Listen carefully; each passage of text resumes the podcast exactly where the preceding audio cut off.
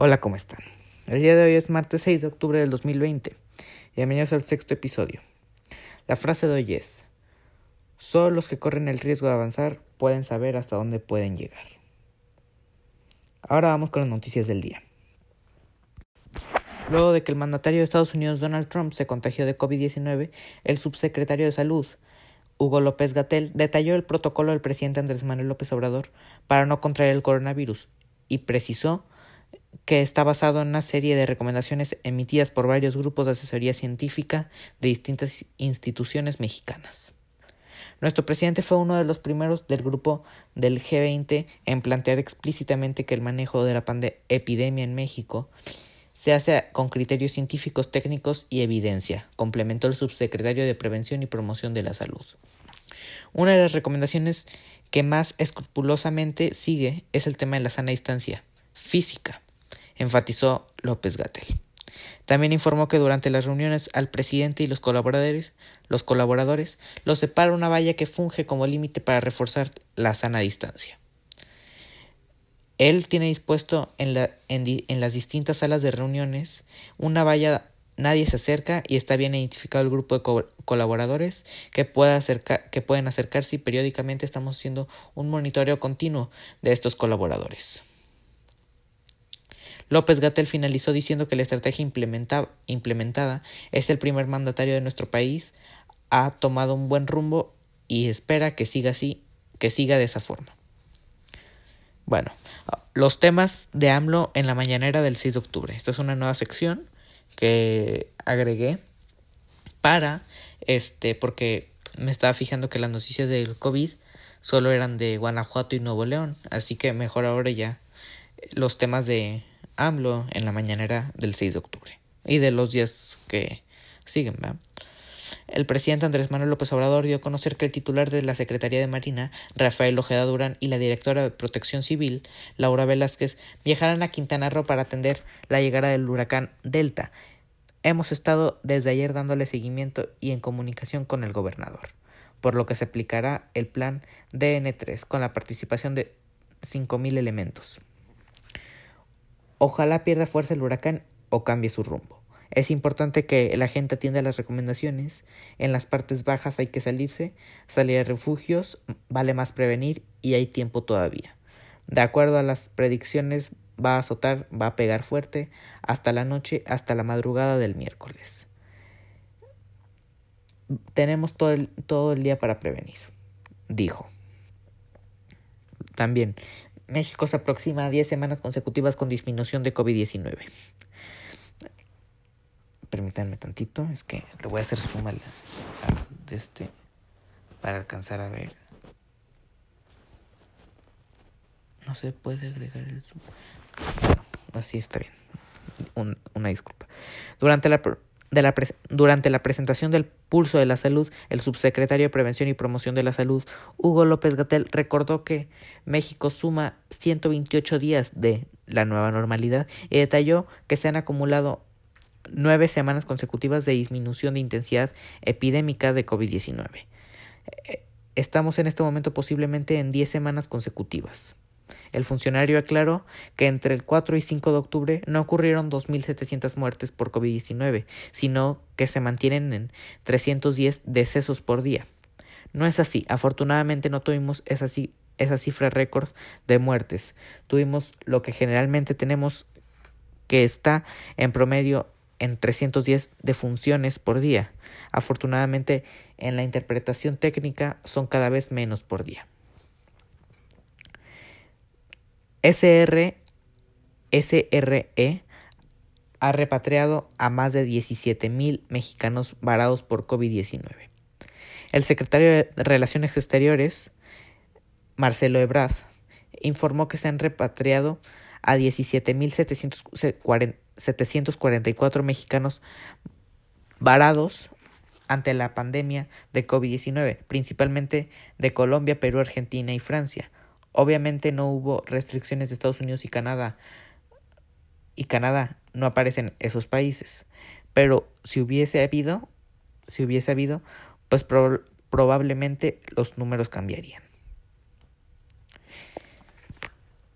AMLO presentó puros proyectos refritos, critica el Bronco. Luego de que el presidente Andrés Manuel López Obrador anunciara la ejecución de 39 proyectos en, en conjunto con la iniciativa privada en todo el país, el gobernador Jaime Rodríguez Calderón criticó la medida al considerar que son puras obras refriteadas. Y es que al darse a conocer que cuatro de estas obras se están desarrollando ya en Nuevo León, el mandatario estatal declaró en en entrevista telefónica que en dichos proyectos no hay ninguna inversión federal. Esa también de la Gloria San, Gloria San Fernando. Es una inversión privada que se está que se está haciendo desde el año pasado, no es de ahorita. Creo que el presidente está dando refritos y creo que traía la idea de provocar a los empresarios y los empresarios debieron de haberle dicho al presidente que esas obras ya estaban. Carlos, Carlos Salazar lo sabe. Yo más bien creo que el presidente no tenía agenda para el lunes y convocó a sus empresarios para ponerse un poco ahí en eso y los empresarios fueron. Yo creo que no hay una, una obra así directa con recursos federales en Nuevo León, dijo. En el caso de la refinería de Pemex, en Caderreita, Rodríguez Calderón sostuvo que tienen etiquetados recursos desde el presupuesto de 2018 y a la fecha no se han hecho nada. Por lo cual, a su parecer, el presidente volvió a anunciar algo que no se va a hacer en el corto plazo. El tema de la refinería desde el 18 salió en el PEF y no le invirtieron, es decir, 18, 19 y 20, y no se ha hecho. No son recursos públicos, entonces el presidente está anunciando otra vez algo que no se va a hacer ahorita. Y evidentemente la gente va a creer que se va a hacer una inversión ahí importante. El proyecto, el proyecto este del viaducto es una inversión española, no es del gobierno. Ya se está, ya se está haciendo. Yo lo, yo lo inicié ese. Desde, el, desde hace un año que lo empezamos, es una inversión que se está haciendo, pero no es una inversión pública. Ahí no está poniendo ni un peso del Estado, ni un peso eh, el Estado, ni un peso la Federación, agregó. Incluso en el caso de las obras complementarias del puente Colombia, el Bronco dijo abiertamente no estar enterado de qué se tratan, puesto que no les han informado nada al respecto. En el caso de las obras complementarias en el puente Colombia, pues ni sé, ni sé porque nosotros somos los dueños del puente Colombia. El Estado y los administra el Estado y yo y lo administra, perdón, no sé leer otra vez. Ah, es que está, fíjense que está este muchos problemas. Vamos a hacer una pausa rápida. Ahí está. El Estado y lo administramos nosotros. Y yo no estoy enterado de eso, apuntó. Entonces no hay, no hay novedades, son obras que ya estaban, se le cuestionó. Pues son más bien un, son más bien buena voluntad, ¿no? Pero imagínate el tren suburbano que estamos viendo. Dice ahí, en donde anunciaron que iniciaría en noviembre del 2021, antes se tiene que hacer todo el proyecto, todas las ingenierías, es algo que estamos haciendo ahorita con una inversión compartida entre la federación y nosotros. Pero es una inversión de 70 millones de pesos, no es no es de 19, no es de 19 mil millones.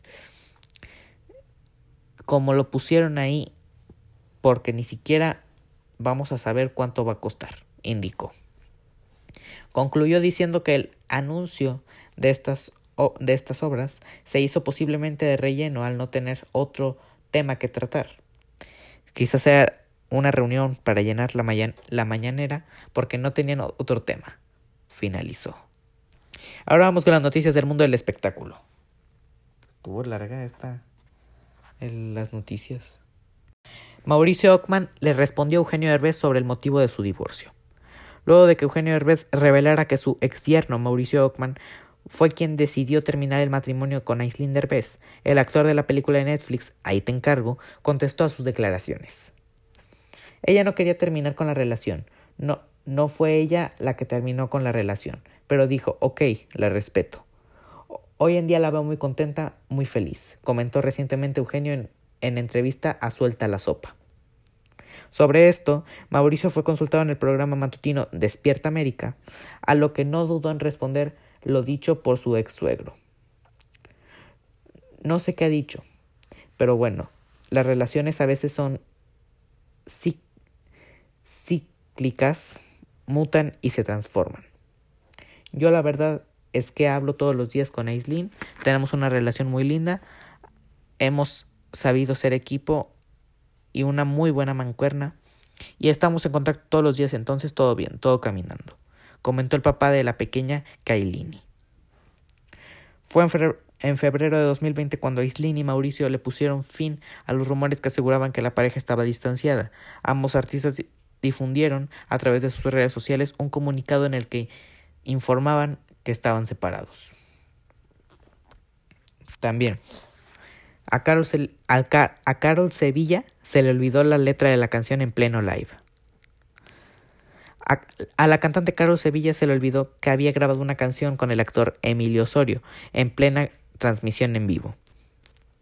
Carol Sevilla quedó descubierta ante más de sus 12 millones de seguidores en Instagram, cuando una transmisión en vivo que realizó en la red social le comentaron que cantara la canción Coro de Amor. Y ella preguntó, ¿cuál es esa? Coro de Amor es el último tema que grabó con la protagonista de Soy Luna, con el actor Emilio Osorio. Pero la actriz al parecer tuvo una laguna mental y se le olvidó por completo que ella había hecho esa colaboración. La actriz de 20 años realizó una especie de karaoke en, un live y le pedía a sus seguidores que le dijeran temas para cantar. ¿Cómo va Coro de Amor? ¿De quién es Coro de Amor? ¿Cuál es Coro de Amor? preguntó y tras unos segundos, entre risas, dijo Ah, la de Emilio. Perdón, no le digan esto a Emilio, que se me olvidó la canción. ¿Cómo va esta? Solo me acuerdo del JJ, expresó Carol Sevilla. Luego de algunas carcajadas, la cantante accedió e interpretó un pequeño fragmento de la canción, Coro de Amor. La joven fue confirmada al integrarse al elenco de la nueva telenovela de Juan Osorio, ¿Qué le pasa a mi familia? en la que hará pareja de Emilio Osorio, hijo del productor. Giovanni Medina le robó el perro a, a Ninel Conde. Giovanni Medina, la expareja de Ninel Conde, empujó a una empleada doméstica de la actriz para robarle su perro. A Ninel Conde le impiden ver a su hijo menor, Emanuel, y ahora también la, la despojan de su mascota, un perro de raza pomerania con el que la cantante suele aparecer en sus redes sociales. Presuntamente fue la expareja de la actriz Giovanni Medina quien la habría despojado del, del canino. Según según informó el periodista Gustavo Adolfo Infante en el programa de espectáculos de primera mano. Aparentemente en el momento en el que la empleada doméstica de El Bombón Asesino sacó a pasear al perro, el perro de la actriz de telenovelas, dos hombres acompañados de Giovanni Medina le arrebataron la mascota a la señora. En de primera mano comentaron que no sabían si el, el perro era propiedad de Ninel Conde o del pequeño hijo que tuvo ella, fruto de su relación con Giovanni Medina. Sobre esto, la actriz, quien regresó a México luego de unas vacaciones con su novio, Larry Ramos, por Europa, no ha declarado, no ha declarado nada al respecto. El sábado llega Giovanni con Emanuel y dos personas más, empujan al piso a la empleada doméstica de Ninel y Giovanni le gritó a, a su hijo, Róbate al perrito, comentó Gustavo Adolfo Infante. Actualmente Ninel Conde y Giovanni Medina enfrentan una disputa legal por custodia de su hijo Emanuel, de seis años. Desde que comenzó la pandemia por el COVID-19, la cantante no ha podido ver al menor, pues el padre no se lo ha impedido. No bajen la guardia. El estaca tiene coronavirus, así lo informó así lo informó el conductor. José Ramón San Cristóbal, mejor conocido como el Estaca, dio positivo a COVID-19. El famoso locutor mexicano dio a conocer a través de su cuenta de Twitter que fue contagiado por coronavirus, enfermedad que mantiene al mundo en pandemia por hace más de seis meses. En su cuenta de Twitter, el conductor informó que recibió sus estudios y que dio positivo al COVID-19. Explicó que ya avisó a las personas con las que tuvo contacto en las últimas semanas para que tomen las medidas necesarias contra el COVID-19. El resultado de mi prueba de coronavirus es positivo. Ya he avisado a todas las personas con las que tuve algún contacto en las dos semanas pasadas, comentó.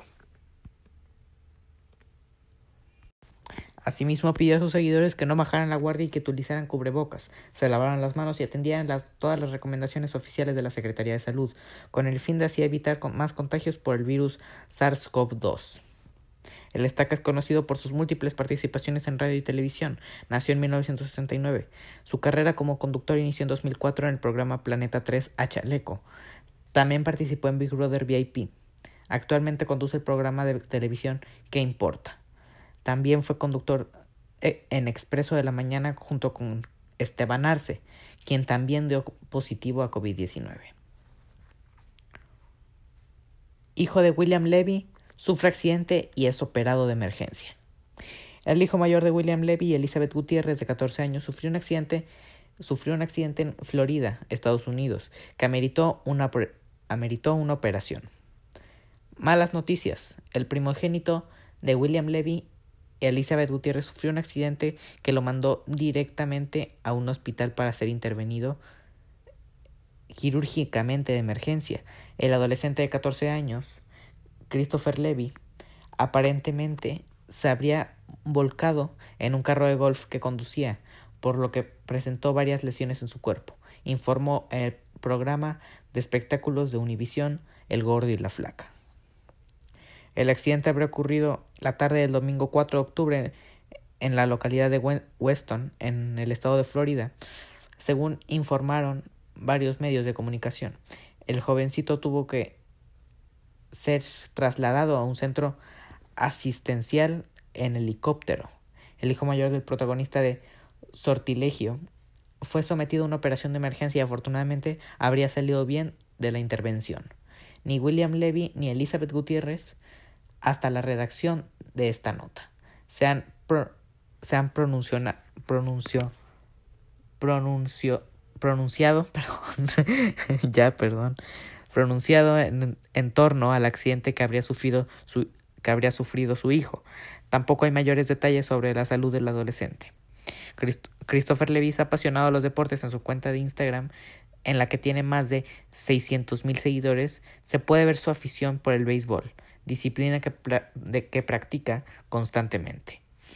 También, al igual que su padre, el galán de las telenovelas que cumplió que recién cumplió 40 años, el joven es modelo y ha realizado varias campañas. Y para terminar con las noticias del mundo del espectáculo, la hija de Arturo Peniche habla de la separación de sus padres y de Charis Sid. La hija de Arturo Peniche rompió silencio y habló sobre la separación de sus padres y el rumor que Charis Sid estuvo involucrada.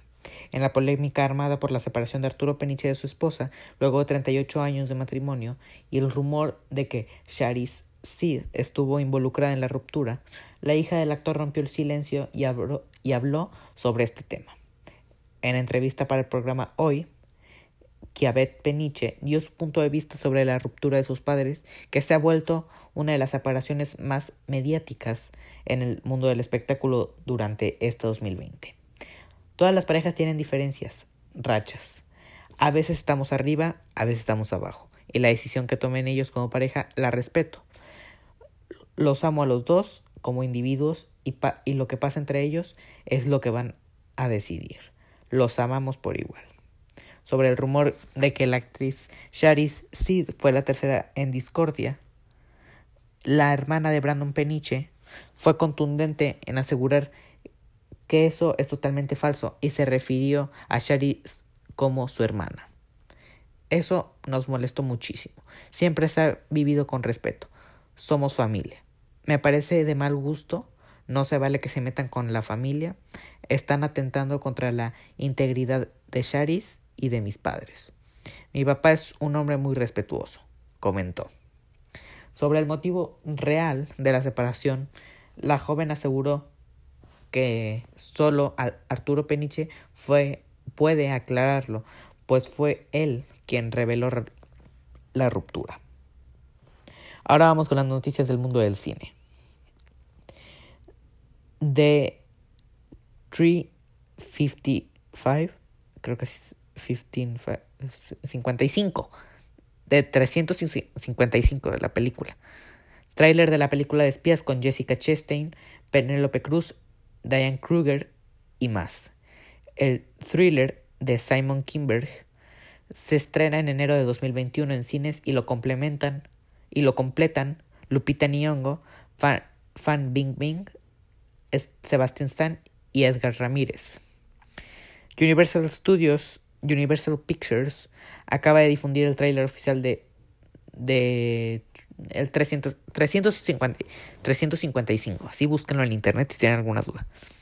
Un nuevo thriller de espías que estrena el 15 de enero de 2021 en cines. Detrás de las cámaras se encuentra Simon Kimberg, que firma el guion con Teresa Rebeck, y el reparto impresionante lo, lideran las actrices Jessica Chastain, Diane Kruger, Penelope Cruz, Lupita Nyong'o y Fan Bingbing. A ver. La historia de, de 315 gira en torno a la agente de la CIA Mason Brown, que, que la actriz es Jessica Chastain que necesitará la ayuda de otros habilidosos operativos de otros organismos internacionales, de Reino Unido, Alemania, Colombia y China. Cuando un arma ultrasecreta cae en las manos equivocadas, Diane Kruger interpreta a la agente alemana rival Mary. Lupita Nyong'o hace Kadija, antigua aliada del MI6 y especialista en con los ordenadores. Penelope Cruz se mete en la piel de la psicóloga colombiana Graciela y Fan Bingbing da vida a la misteriosa Lin Mi Sheng, que rastrea todos y cada uno de sus movimientos. Múltiples localizaciones internacionales. El, largometraje, al, al más puro estilo, Misión Imposible, te transportará a los cafés de París, pasando por las calles y los mercados marruecos, y la opulenta Shanghái. La misión de Mace y de su equipo consistirá en proteger el mundo entre las sombras para evitar una potencial tercera guerra mundial. Justin Kruger Cruz, Nyong'o y Bing Bing no son los no son los únicos reclamos que verás en el elenco, pues este lo completan Sebastian Stein, Sebastian Stan, Edgar Ramírez, también participan Jason Wong, Leo Starr y Francisco Lave, entre otros. Ahora no te pierdas el trailer cargado de adrenalina de de Tree de Tree 355. Así lo van a buscar ustedes. Porque ya saben que yo no soy muy bueno pronunciando 355. Warner Bros. retrasa The Flash, Shazam 2 y Black Adam. El estudio no ha cambiado el día, día de estreno de Wonder Woman 1984, filme que tiene previsto aterrizar en la cartelera el 25 de diciembre. Warner Bros. continúa realizando cambios en su calendario de estrenos, pues de tomar la decisión de retrasar Dune, la adaptación de Denis Villeneuve de la novela de Frank Herbert, protagonizada por Timothy Chalamet, casi un año, las diferentes entregas del universo cinematográfico de DC también han sufrido modificaciones en sus llegadas a las salas de cine. En el caso de The Flash, la película en solitario sobre el corredor escarlata protagonizada por Ezra Miller y dirigida por Andy Muschietti, ahora aterrizará en la cartelera el 4 de noviembre de 2022. Su, su, fecha anterior era el 3 de junio de 2022. Otra de las afectadas es Shazam, Fury of the Gods, la secuela del superhéroe interpretado por Zachary Levy ya no llegará a las salas de cine el 1 de abril de 2022, ahora llegará el 2 de junio de 2023. Por último, Black Adam, el filme protagonizado por Dwayne Johnson, ha sido eliminado del calendario de estrenos. Originalmente los planes eran que se estrenase el 22 de diciembre de 2021. Ahora, esto, ahora, estos retrasos también hay que añadir el de The Batman, la película de Matt Reeves con Robert Pattinson, como El Caballero Oscuro, aterrizará en la cartelera, en la cartelera, perdón, el 4 de marzo de 2022. Los cambios de fecha en el estudio llegan después de que Universal Pictures decidiese, decidiese retrasar sin tiempo para morir lo nuevo de James Bond. El filme, el filme última entrega, última vez de Daniel Craig como el agente 007 iba a llegar a las salas de cine el, 2000, el 12 de diciembre, el 12 de noviembre, perdón. Pero ahora lo hará el 2 de abril de 2021. La cinta, la cinta dirigida por Kerry Joji Hoji no, Fukanaga, perdón, les digo que no sé pronunciar nada, ha tomado así el lugar de The Fast and Furious 9 lo que hizo que la novena entrega de A Todo Gas ahora se estrene el 28 de mayo de 2021. La única película del universo cinematográfico de DC de la que no hay cambios en su llegada a las salas de cine es Wonder Woman 1984, la secuela de la superheroína interpretada por Gal Gadot y dirigida por Patty Jenkins. Mantiene de momento su estreno para el 25 de diciembre de este año. Ahora, echa un vistazo al tráiler de la segunda entrega sobre la Mujer Maravilla. El estreno de Batman se retrasa a marzo de 2022.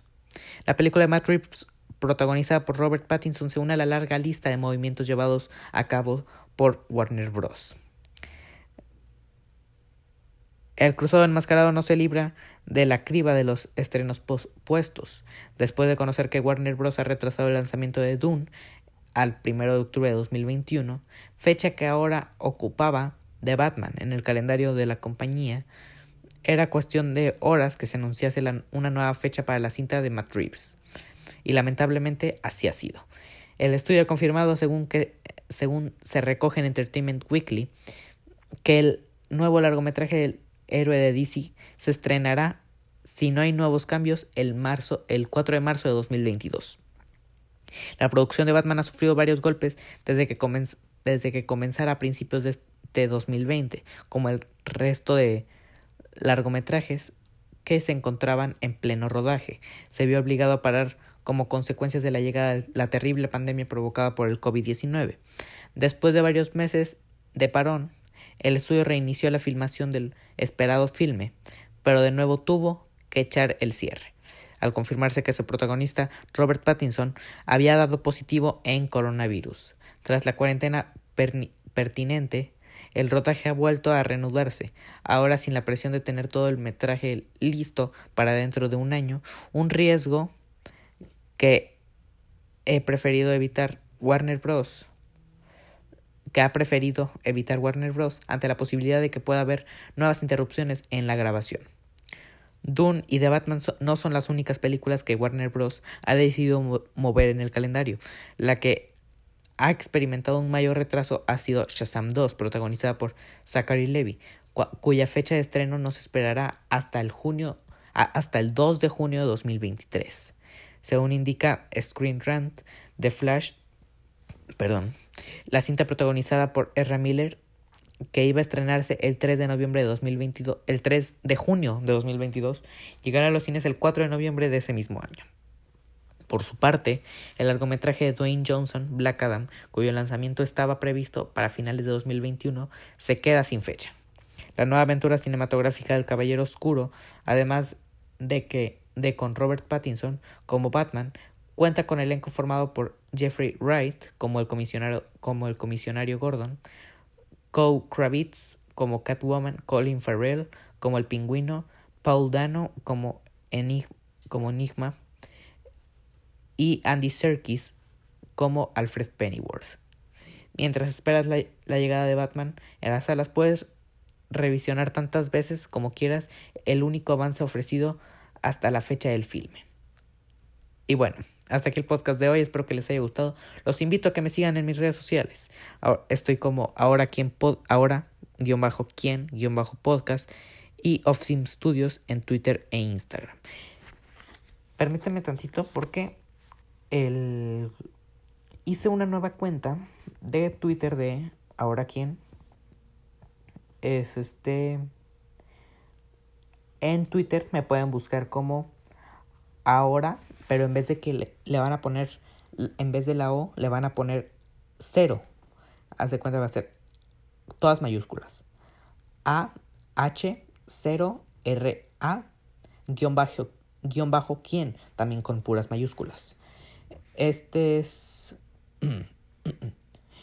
es la cuenta oficial de Twitter de, eh, de este podcast. Y me pueden buscar también como Offsim Studios en Twitter e Instagram. Si no me equivoco, también en Twitter me llamo sí, Offsim Studios. Ya saben que yo los mantengo informados en este podcast. Esto fue Ahora quién, por Omar Flores. Muchas gracias.